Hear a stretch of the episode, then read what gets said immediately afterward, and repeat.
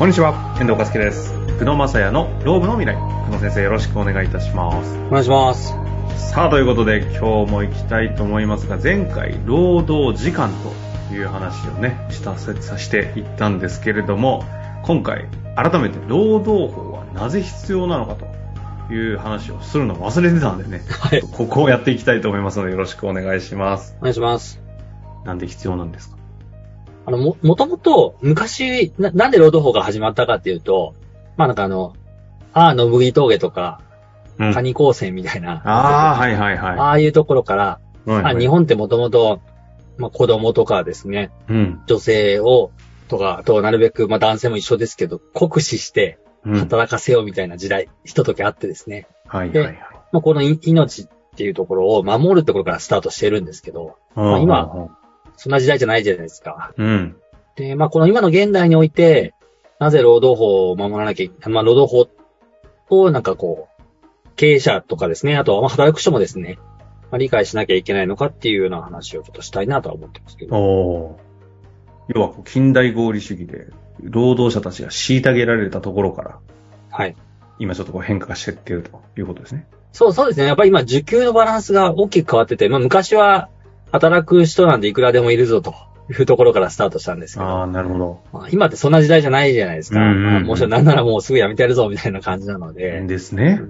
だから、やっぱりその、まず一つは、その、まあ まあ、あの、経営者側からちょっと少し話させていただくと、はい。まあ、マーケット見たときに、明らかに労労働力の需給のバランスが、まあ、経営側にとっては不足してるっていう状態と、うんうんその場面においては、その経営者が、まあ、労働法ってやっぱりもう種類がめちゃくちゃ多いですよって話したと思うんですけど、以前も。で、あの、その中で、特にその、え、守るべきことが守れてないと、従業員の方が愛想つかすっていうケースとか、うん。なるほど。あとはやっぱりその、マーケットが、あの会社ってもうちょっとまずいんじゃないのっていう、はいはい今だと取引先とか、あと、その、まあ、あともう一個、あの、親とかですね。あの、あと学校の先生とかいろんな人を意識しなきゃいけないと思うんですけど、うんうんうんうん。まあそういったところが、あの、すごくこう影響をしてくるっていうところで、なるほそど。こをやっぱりきっちりやっていくっていうところが、それが本当にあの経営において、すごく重要になってきたというところが一つポイントかなと。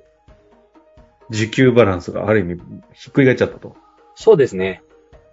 要は経営者側が弱いってことですよね、今。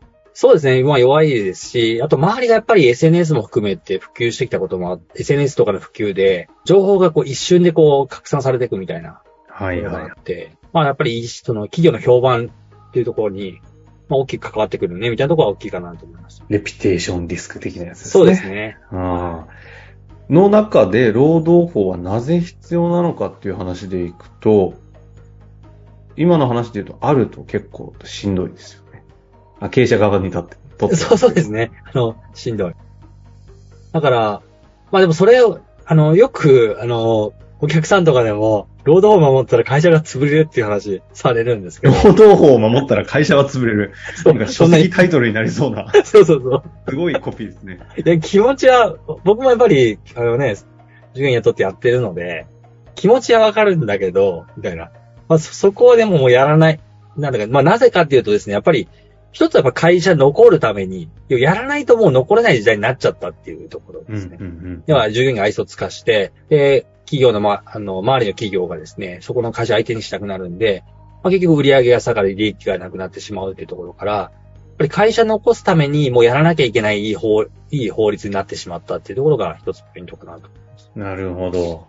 もう、抗えない環境条件になっていると。で、またやっぱり働く方からしても、最も興味あることだと思うんですよね。要は、あの、賃金がいくらかとかね。そうですよね。有給がどうだ。皆さん、ちょっとこれ話少しそれたらもう、あの、無視していただいていいんですけど、はい。最近の労働市場は、ど、どの辺が労働法の中で、あの、働く方にとってはやっぱフォーカスするところなんですか？その、賃金とか、有給だとかいうところで言うと。ああ、でもやっぱり、あのーこう、まあ、最後はおお金かなっていう感じですね。まあそこは絶対そうです。はい。うん。やっぱり、若い方だと休日とかですね。休日ね。はい。の多さと、あと有給の取りやすさ。やっぱりそこなんだ。うんいや、11年も社労士の先生されていると、なんかこう、変遷があるのかなとも思ったんで。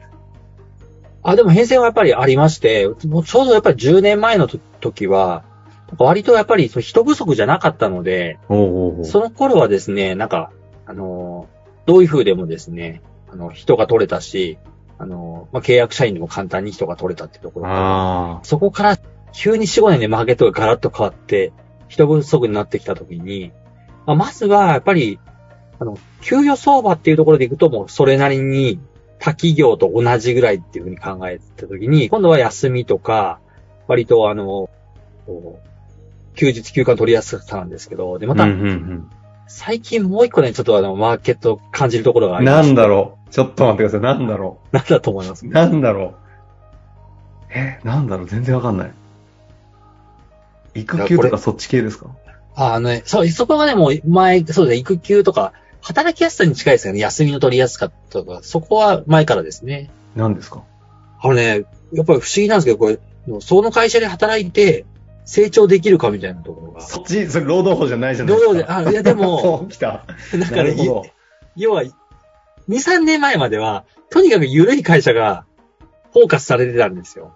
楽して、そう、土楽して稼げる。で、みたいな。そう。でも、やっぱりその今の若い子とかってもう終身雇用じゃないってことを理解してきてるので、はいはいはい。で要はそ、その、短期の間に自分のスキルが身につくかっていうことも結構視野に入れてて、へえ、えそれは中小企業とかに入る皆さん含めみんなその意識が出てきてるなっていう印象ってことですか？そそうですね。だから、は特に若い子はやっぱそうかなと思ってて、うんうん。要はゆ、ゆるいだけじゃまずいんじゃないの？みたいなところが出てきて。て。へえ、そうなんですね。はいだからちょっとやっぱり今の20代の前半の子の方が、ちょっとたくましいみたいなところがありますよ、見てて。生き残るとか、そういうことに関して、ちゃんと考えて向き合ってるんですかね。そうですね焦りもあると。終身雇用じゃないし、というところですね。だからどっかで仕事変わらなきゃいけないし。もう分かってんだ。そうですね。で、年金も当てにならないし、とか。はあ。まあ話、それにそう出ていくんですけど、はい。私、あの、税理士の先生の大久保先生という方の番組やっている中で、最近学生の質問が多いんですよ。あ、そうですか。で、なんでかというと、学生の起業家の質問が多いんですよ。へえだから、もう学生が就職しないっていうのも、なんか前以上に増えてる感も感じるんで、なんかそういう、こう、サバイバル戦略の中でやってる若手たちがいるっていうのは、なんか今の話と相まって、なんかすごい感じるなと思ったんで、うん。あの、余談でした。いや、でもなんか、僕らもやっぱり無料相談とか若い子多いし、若いお客さんも多いんですけど、ちょっと感動しますもんね。あ、こんなこと考えてやってるな、自分も頑張んなきゃみたいな感じに。相談の時にね。そうなんですね。で、で、でですよね。労働法はなぜ必要なのかという話には戻りますが、もう大体話しました。どうですか？そそうです。やっぱりあの、まあ、会社がマーケットで生き残っていくために、まあもう最低限やらなきゃいけない法律に変わってしまったっていうのは僕の回答かなと思いました。ああ、なるほどね。なので、本当に経営者としては、あの、もう絶対的に守らないと、そもそも採用も雇用維持もできない最低限の条件ルールになっていて、しかもそこをプラスアルファで改善していくぐらいの姿勢を持って考えていかないと、もう来同業とかには戦えなくなってくる。結果採用もできなくなってくるとかそういうことなんですかね。